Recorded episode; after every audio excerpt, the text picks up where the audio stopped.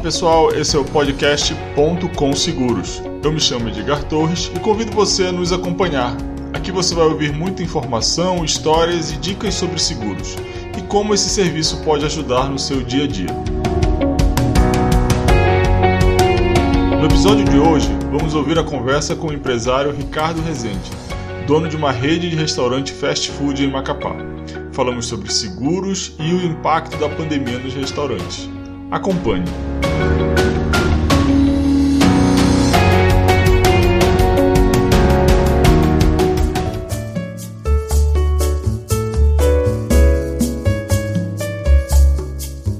Hoje, nossa conversa vai ser muito interessante porque eu, eu não tenho os dados tão precisos, mas eu avalio que o setor de alimentação fora do lar, sem dúvida, é um dos, um dos mais impactados pela pandemia. E, e, a gente vai conversar sobre isso e com o nosso amigo empresário Ricardo Rezende. Ele, ele aqui em Macapá, ele representa, ele é franqueado da Lugs Macapá, que é uma rede de fast food, e da Mr. Mix, que também é uma rede de sobremesas, em shopping center. Então, é mais detalhe ainda, porque se alimentação fora do ar já teve um impacto, shopping center tem um impacto maior ainda. E é isso que a gente quer abordar hoje. E eu vou começar logo para a gente ir tocando. A pergunta que eu sempre faço no começo é: o que mais te assustou com o novo cenário? Quando lá em março a gente ainda estava vivendo ainda uma euforia, não sabia o que, que ia acontecer no mundo, aí veio a, a, a OMS decretou pandemia e aí parou, o Brasil parou e decreta, cada estado faz a sua decisão e tudo mais. E para você, o que foi que te assustou com o que quando tudo isso aconteceu para o seu negócio e para você? Assustou é que é algo totalmente novo, ninguém estava preparado para isso. Aliás, não está ainda, nós estamos tendo que aprender. É que nem aquela piada, né, do cara mexer, consertar o avião lá, o avião lá no ar, né? Então é. nós estamos tendo que matar um leão por dia. Eu acho que a parte de saúde já está começando a ter um horizonte de melhora, né? Agora, o pior, eu acho que ainda está por vir a questão econômica, né? Que a gente não sabe, eu acho que está em vias de ter uma recessão. Então, o que mais assustou foi isso, algo totalmente novo, uma surpresa, ninguém estava preparado, ninguém pode dizer que estava preparado para isso, e a gente está tendo que aprender na marra, né? A resolver, a buscar soluções, a reagir a essa situação. Como eu disse, eu acho que teve uma certa vantagem do Brasil que nós acompanhamos isso em outros continentes, né? Chegou depois. Então nós tivemos algum período ainda para fazer algumas ações para poder nos preparar, mas mesmo assim está sendo bastante complicado, né?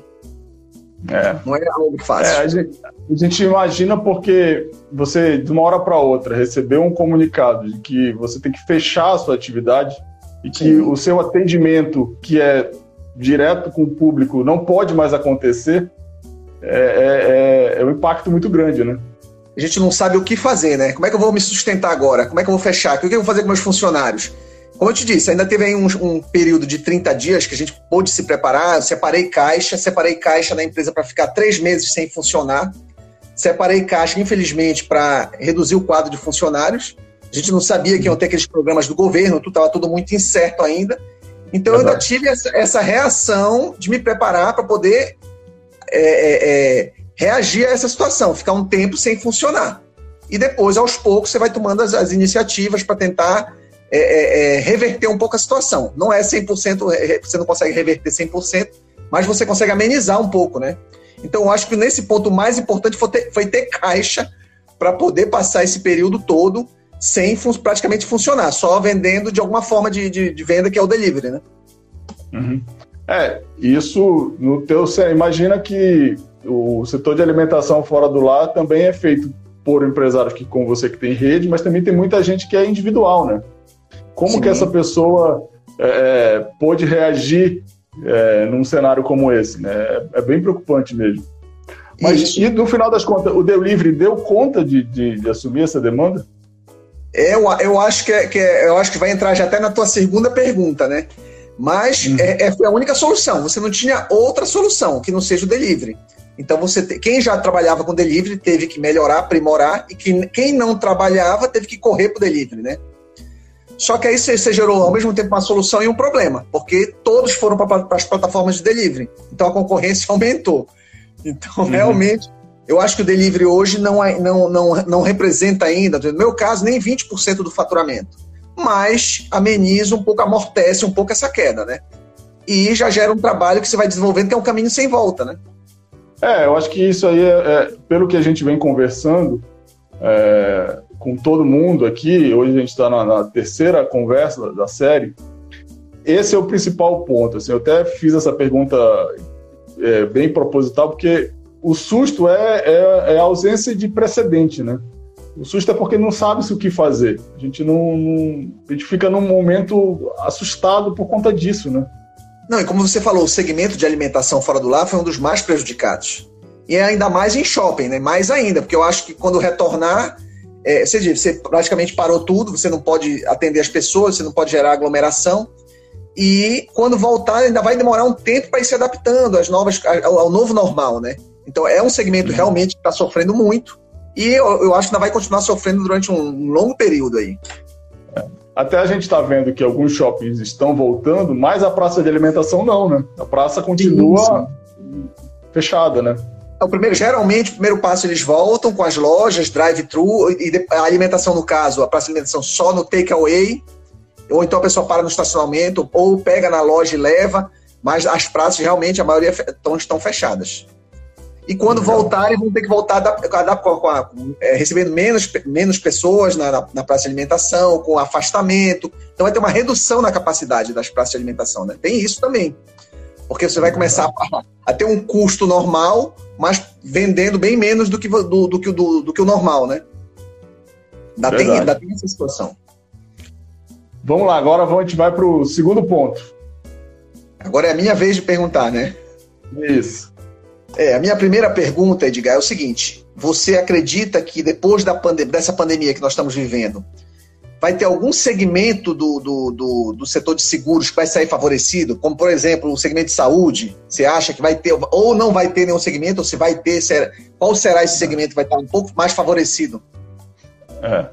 O, o segmento de seguros, em geral, vinha, vinha, vinha muito bem. Ano passado teve um crescimento, em geral, de 12%. Então, em, em, em janeiro, estava se namorando muito esse número. Né? E para esse ano já estima-se aí uma recessão de 5% a 10%.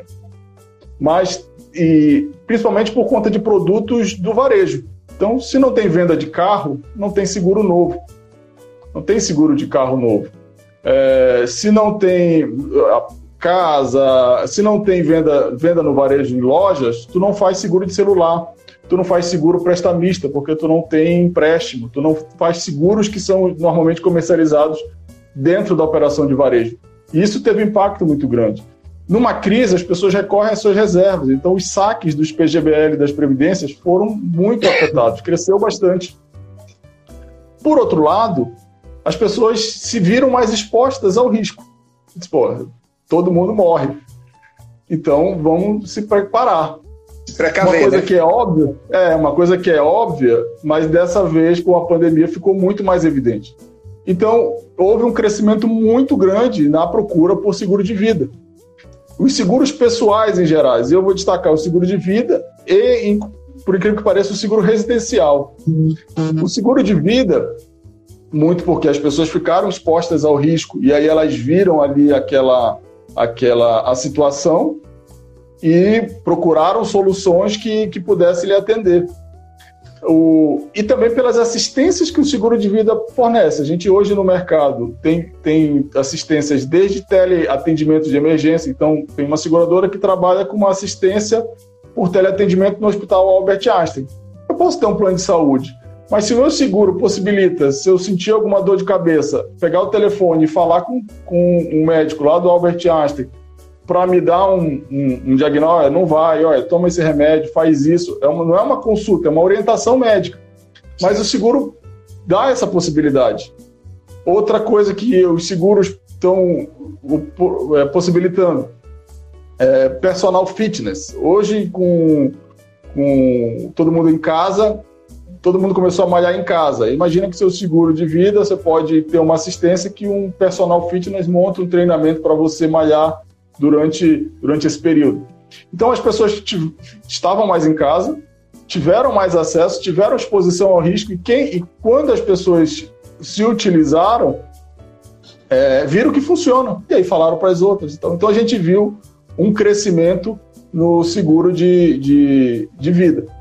Por outro lado, o seguro de auto caiu muito, e aí esse, esse é muito interessante. Também a sinistralidade caiu. E aí pode ser que lá na frente influencie muito no preço dos seguros, porque sem, sem acidente com baixa sinistralidade, pode ser que a tabela do seguro alto pode dar uma diminuída também. Aí tu não citaste o seguro saúde, não houve aumento de procura é, de seguro? No seguro, no seguro saúde, existe uma, uma, um, uma, uma procura. Entretanto, hoje no Brasil, a maioria das principais operadoras do seguro de saúde, que é a Sul América, elas trabalham com planos empresariais. Os planos empresariais eles têm uma certa restrição. Uma outra grande operadora administradora de seguros, que é a Qualicorp, ela sim reflete um bom, um bom crescimento. Inclusive, ela, dentre as empresas de saúde, são as que têm performado muito bem, porque o papel dela é a venda. Entretanto, os seguros de saúde vão passar por uma reformulação porque a sinistralidade foi muito alta. Você imagina que você tinha contratado um plano, a, seguradora é, é, estipulou um preço para uma, uma, um ano tranquilo. E aí você tem de uma hora para outra uma, uma enxurrada de pessoas indo ao hospital, utilizando UTI, utilizando logo o, o serviço mais caro. Entendi. Então, o serviço de saúde, ele, ele ah, procura, mas a gente não sabe ainda os impactos que isso vai ter no setor. Porque o, o, o, o preço vai ser, vai, vai, vai ter uma, uma, uma vai ser afetado. Porque, imagina, eu tinha contratado um seguro de vida para mim, a seguradora me deu um preço, porque eu tenho um padrão normal. E agora eu, meus filhos, ou, ou uma família inteira, ou uma empresa inteira, 10, 15, 20 pessoas foram para uma UTI, ser internada por 15 dias, 40 dias, tem um impacto financeiro muito grande. E esse impacto não estava previsto. E também a queda de renda vai gerar um impacto também nos seguros, né? As pessoas vão, vão ter menos renda para poder é, é, fazer o seguro também, né? Isso vai impactar lá adiante, Sim. né? Sim. E, e por exemplo, é, até por isso que num futuro, num momento, o seguro alto ele, ele tá muito, é o que está mais exposto, na verdade. Porque como as pessoas se atentaram mais para os riscos de vida, as pessoas do, viram mais informações sobre seguro de vida, viram que o preço não é tão alto quanto elas imaginavam e que elas ficaram seis meses com o carro parado, três meses com o carro parado, pagando um seguro de carro. Tu imagina o que, que isso passa para o cara? Eu paguei 12 meses, mas eu só vou usar metade do mês. Então, isso tudo isso tudo está mudando. É, é, é complicado. Entra até naquela novidade que você falou do seguro por período, né? De carro, né? Por, por período contratado, né? Tem seguradora que estava com isso, com esse projeto engavetado e que acelerou, acelerou para poder botar em prática. Porque tem muita gente que está com o carro parado e não quer contratar. Quer, teve, teve gente que pediu devolução, disse: olha, eu quero, eu quero ressarcimento dos períodos que o meu carro ficou parado. Isso é inviável, é, é impossível fazer isso. Você você está lá com o carro parado, mas o seguro está valendo. É a mesma coisa que eu quero fazer com a prefeitura, que eu estou há quatro meses sem funcionar e eu vou pagar o alvará do ano inteiro. Ah. Eles vão ter que ah. dar um jeito de dar um desconto, descontar esses meses parados, né? Como você vai pagar o alvará Exatamente. do ano inteiro, só não, não, não trabalhou o ano inteiro. Uma Perfeito. outra coisa que ficou bem interessante aqui, por exemplo, no seguro residencial, as pessoas começaram a, a perceber a, a, o trabalho vou ir para casa. Então, pô, eu tenho ali risco de assalto, eu tenho risco de levar os meus equipamentos de trabalho, eu tenho risco de quebra de vidro eu comecei a ver mais a minha casa como um local que eu preciso proteger. Home e eu tenho assistência também. também. Home, Home office. Por exemplo, o seguro empresarial, ele, ele ficou tão, tão... Vai ter que mudar tanto que, por exemplo, antigamente você fazia um seguro empresarial que não cobria que cobria os computadores que estavam lá na empresa. Mas aquele computador que agora o cara tem que levar para casa dele, porque a empresa mandou ele, ele ele ir para casa trabalhar. Coberto. Aquele computador lá, como é que vai cobrir?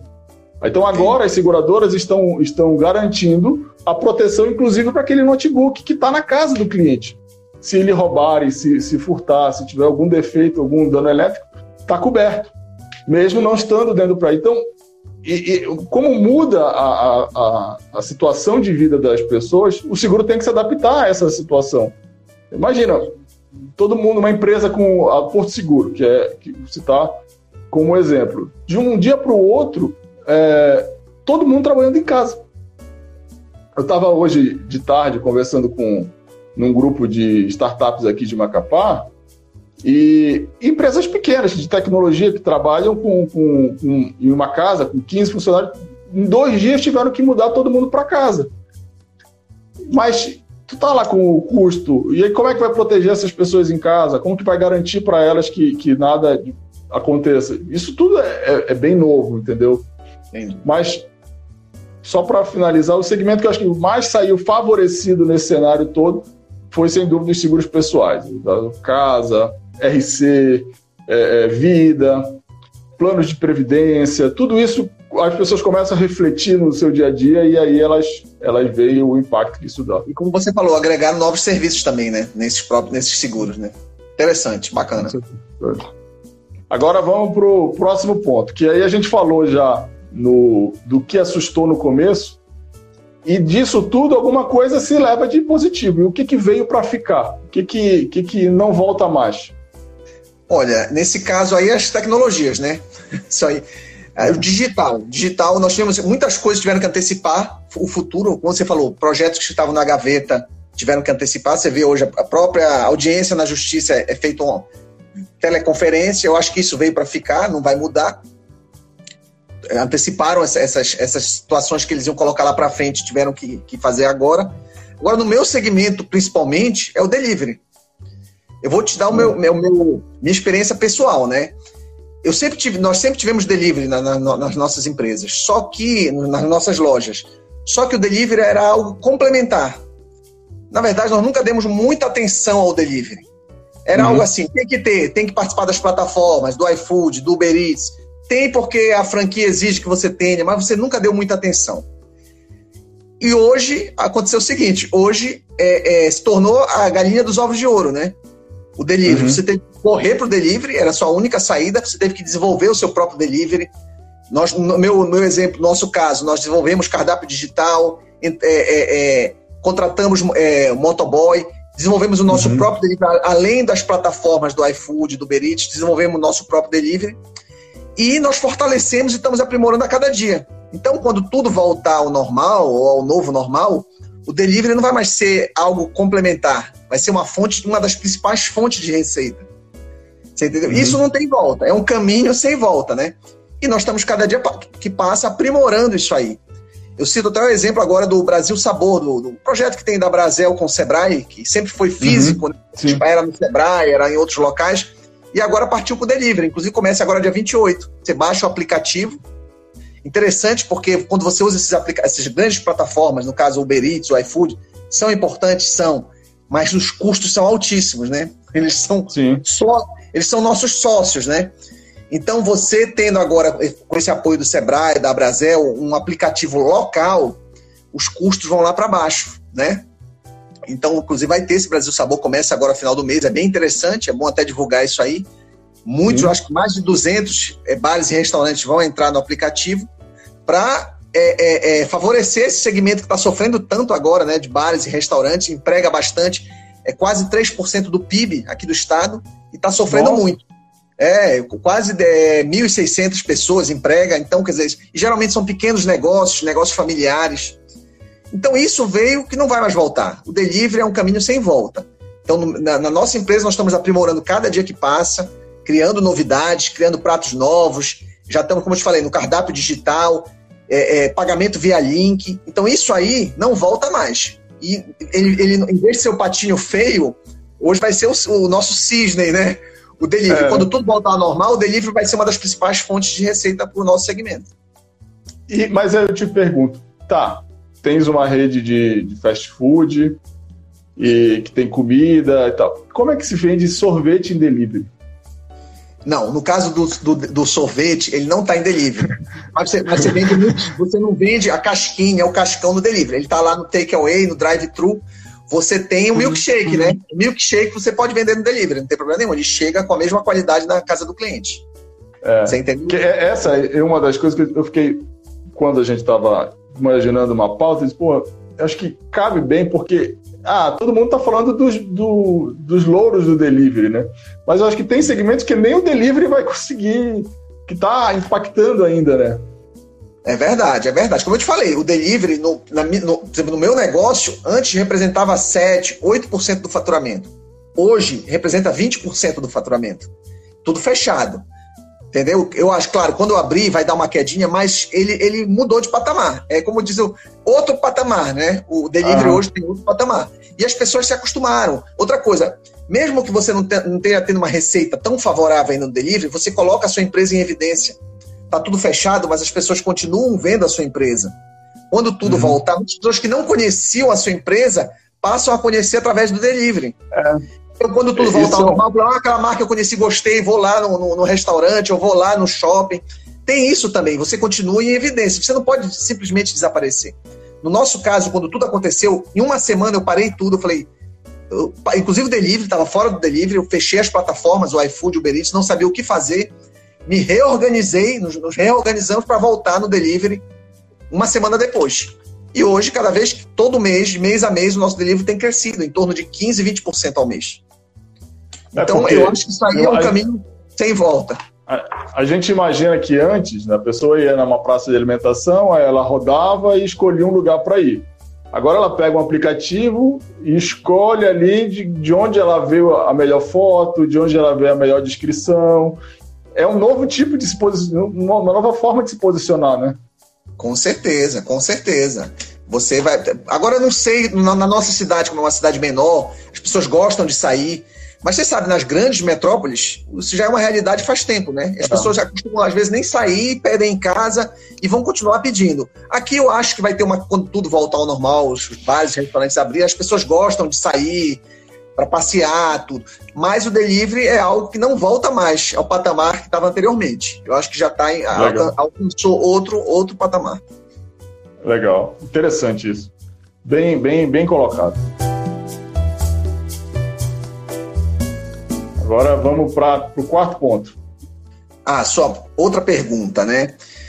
O que, que eu queria perguntar para ti? Com essas novas tecnologias, com esse, o avanço da tecnologia, essas, essas fintechs, o que, que é fintech? Tem, ah, pessoas que não sabem, né? São essas empresas de, da área de finanças, é, é, de tecnologia, né? Com essas Isso. fintechs, com essa concorrência, com essas plataformas digitais, por exemplo, até te citei o exemplo do conversando contigo sobre seguro promo. Isso. Que a gente faz seguro de viagem. Com essas novas empresas disputando esse segmento, com essas novas plataformas, qual é o papel do corretor de seguros? Ele vai sofrer muito com isso? Eu faço até um, um, um paralelo com o corretor de viagens, com o consultor de viagens. Mesma coisa, uhum. as pessoas acabam comprando, comprando, passagens, tudo pela internet e não tem mais a figura do, do corretor. O que, que vai acontecer no segmento de seguros para poder competir com essas plataformas aí? Isso é legal. Isso é legal, essa questão porque eu, eu, eu me relembro que em 2010 eu fui no Congresso dos Corretores de Seguro em São Paulo. Primeira vez que eu fui num congresso. E a pauta era o futuro do corretor de seguros, já lá em 2010. Aí agora em 2018, dois anos atrás, a gente foi no congresso de novo e a pauta era como vai ser o futuro dos corretores de seguros. Aí agora veio a pandemia, como vai ser o corretor de seguros? Vai morrer todo mundo, só vai ficar os corretores de seguros. Vai ficar a Rainha Elizabeth e os corretores de seguros. Essa é boa. Não, é, é, interessante, porque é o seguinte, a gente precisa, antes de, de, A gente precisa entender qual é o papel do corretor hoje no mercado. O corretor é o distribuidor de seguro. Ele é o canal de venda das corretoras. As corretoras, das seguradoras, perdão. Ele é o canal de venda das seguradoras. E as seguradoras não querem absorver essa mão de obra para elas. Elas não querem vender direto. Imagina, só a Porto Seguro, que é a maior corretora de seguros é, é, no varejo, sem estar ligada a banco, tem 24 mil corretores de seguros. 24 mil vendedores. E se tu imaginar que uma corretora tem outros 3, 4 é, é, equipes de apoio, tu, tu imagina quantas pessoas estão distribuindo seguros sem a corretora é, sem a seguradora efetivamente estar tá, tá trabalhando direto na venda, remunerando com, com carteira assinada, tudo, todas essas pessoas.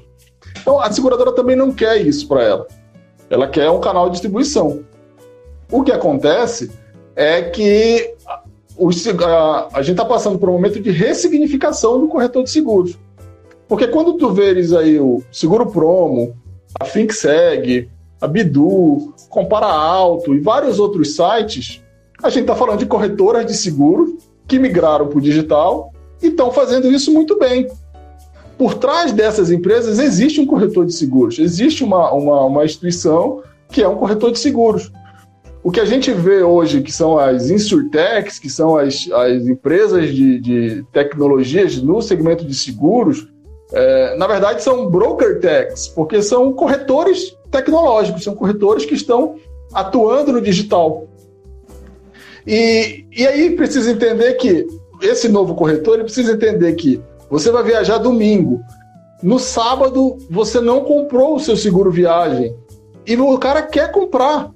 Ele não vai, o corretor não está com o escritório dele aberto nesse horário. O que, o, o, que o, o que a pessoa quer, o que o cliente quer, é o seguro naquela hora. Aí ele vai para o Google, vai achar e vai comprar. E é isso que a gente precisa, que o corretor precisa entender. Que o, o segurado, ele não está de segunda a sexta, de, de 8 horas até as 6 horas da tarde à disposição para ele comprar o seguro, ele quer qualquer hora. Então, esse, esse, essa mudança de pensamento que vai propiciar que o corretor não acabe. Porque tem um outro ponto interessante, quando a gente fala de corretor de seguro, a gente está falando de alguns produtos.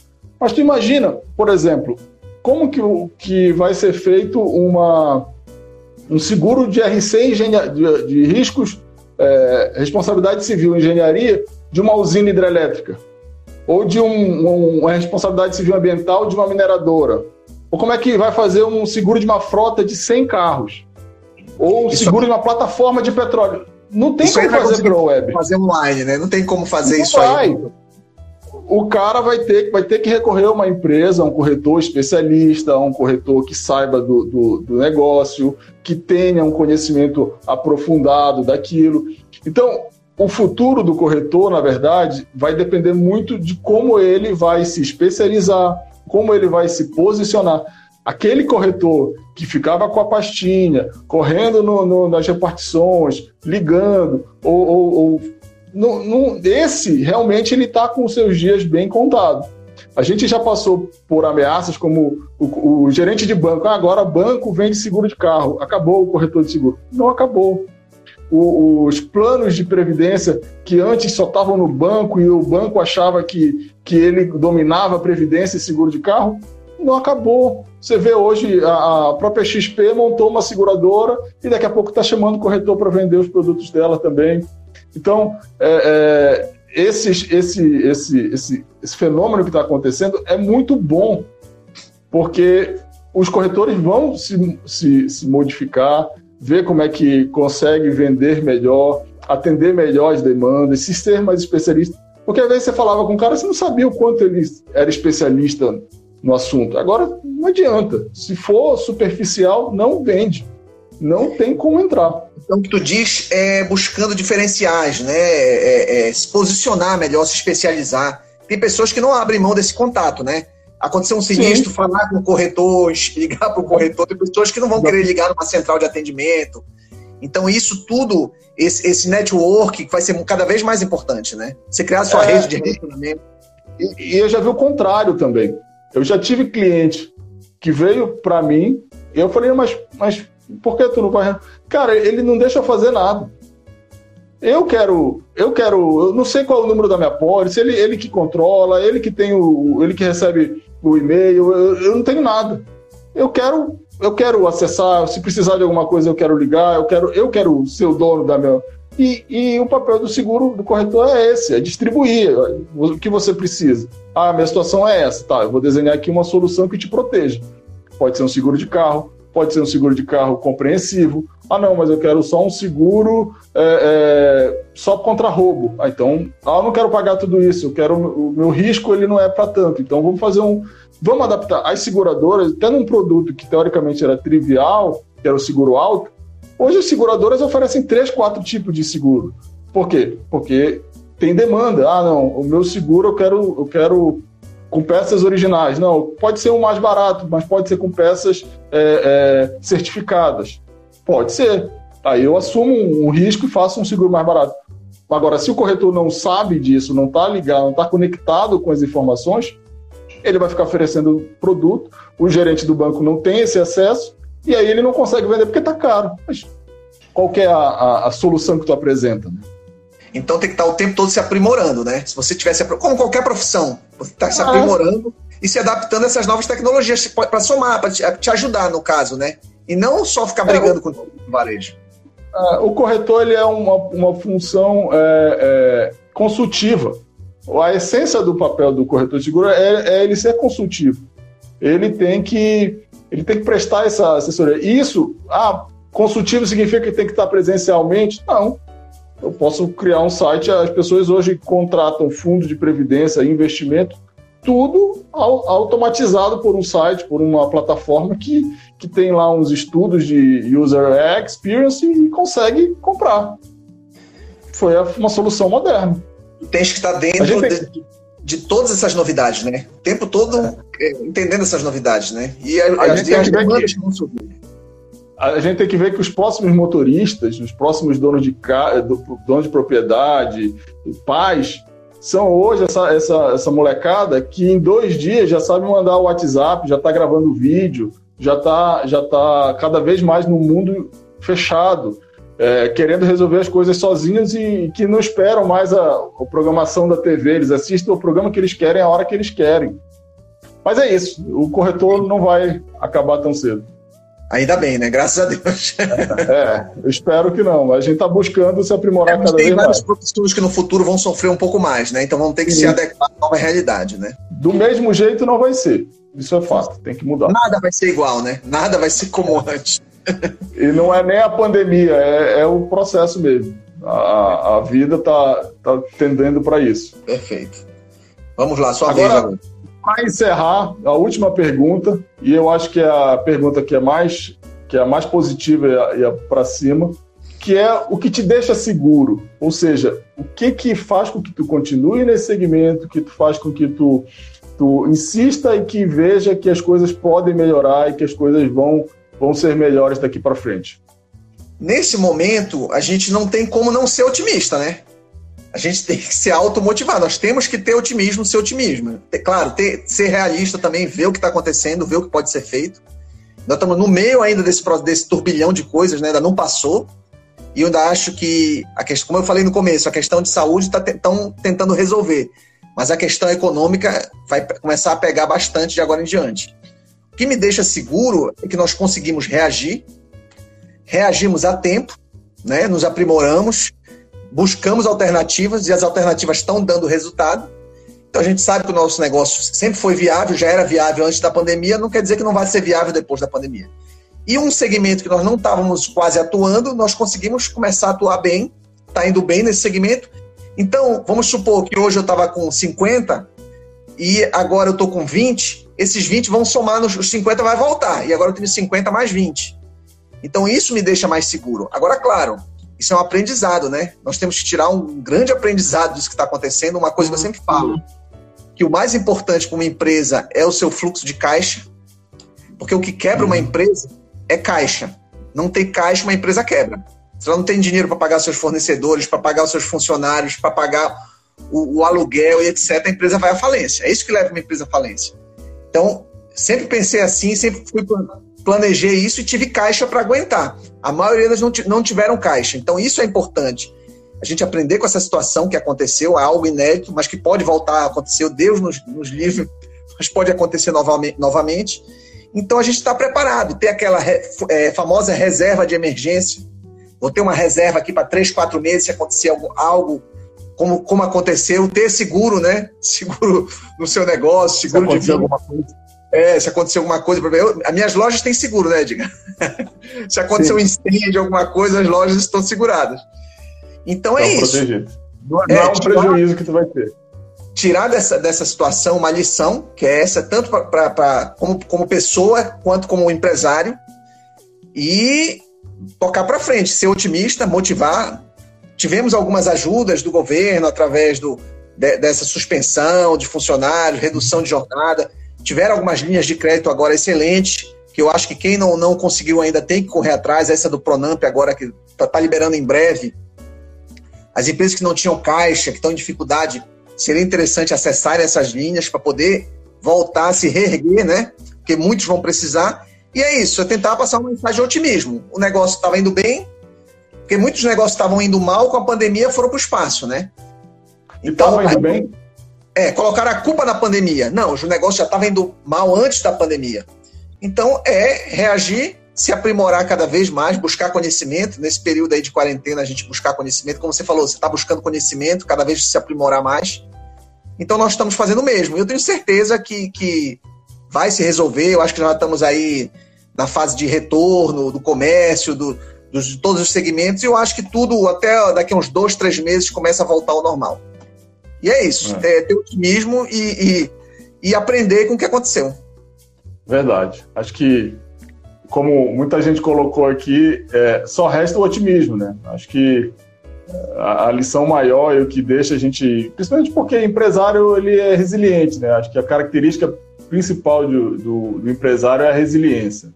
É, é conseguir ver no Brasil, principalmente, né, já vivemos por tanta crise em cima de crise. Claro, não é. uma crise que nem essa, que além de econômica, é de saúde.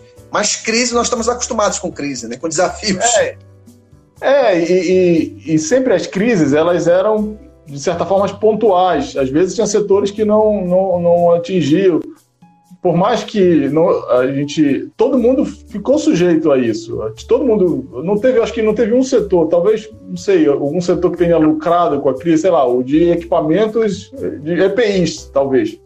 Mas até eles também sofreram impacto de alguma forma. Não, você lê aqueles relatórios, até os segmentos de supermercado e farmácias que estão abertos, eles também tiveram uma queda, porque as pessoas estão comprando o básico, na farmácia estão comprando os medicamentos básicos, mas não estavam comprando aqueles que dão uma, um valor agregado maior para as farmácias. Então, Todos uhum. os segmentos tiveram queda. Claro que uns, como você falou, sofreram muito mais do que outros. O meu segmento ainda teve esse escape do delivery. Mas, em compensação, quando os outros voltarem, nós vamos ter dificuldade, né? A dificuldade Sim. vai demorar mais para poder retornar ao normal. É, até porque as pessoas, elas, elas estão mais precavidas, né? Na semana passada a gente teve uma live com, com o Eldo sobre investimento e a lição é essa, você e eu acho que muita gente acordou para isso, de que precisa ter uma reserva. As pessoas estão buscando soluções de, é, é, de, de, economia, de investir em algum tipo de, de, de fundo ou, ou qualquer coisa que comece a, a, criar uma, uma cultura de investimento. Né? É o que eu falei, né? Da reserva de emergência, do caixa. É, tem que ter o caixa, né? Então serve de lição. E, você falou de, de, de produtos de investimento, entra até no teu segmento, né? De previdência, de, de, investimento também, né? Sim, é, é, é importante. Acho que é, a gente estava bastante é, perdido e eu acho que a, a, a pandemia trouxe todo mundo para se reconectar de uma forma bem, bem traumática. Mas é um, é um processo que a gente tem que tirar alguma coisa de lição e algum otimismo daqui para frente. Com certeza. Amigo, era isso. Essas foram os nossos cinco pontos. Acho que foi, foi bem, bem proveitoso mesmo. E aí eu deixo para você fazer a seu, sua despedida e depois eu vou encerrar aqui. Não, mais uma vez agradeço a oportunidade, estou à disposição. Né? Você é meu corretor de seguros, né? estou à disposição, foi muito bom o papo para entender realmente. É muito interessante isso que você criou, interessante essa, essa tua essa tua ideia, acho bem bacana mesmo. Parabéns aí pela, pela iniciativa. E realmente é o que eu te falei, é, só nos resta ser otimistas, né?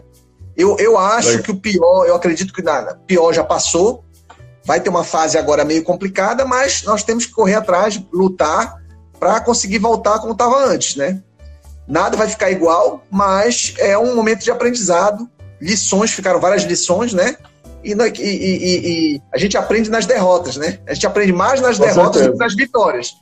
Então é um momento complicado, mas que gerou um grande aprendizado. Um, um, as pessoas puderam, como você falou, se reconectar, reconectar em família, reconectar com seus negócios, ter uma visão mais, sair do dia a dia, uma visão mais de longo prazo.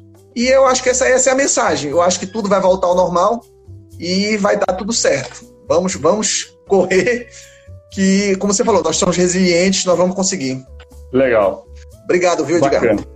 Obrigado. Obrigado a todo mundo e até a próxima quinta-feira com a nossa live aqui dos cinco pontos. Um abraço. Um abraço.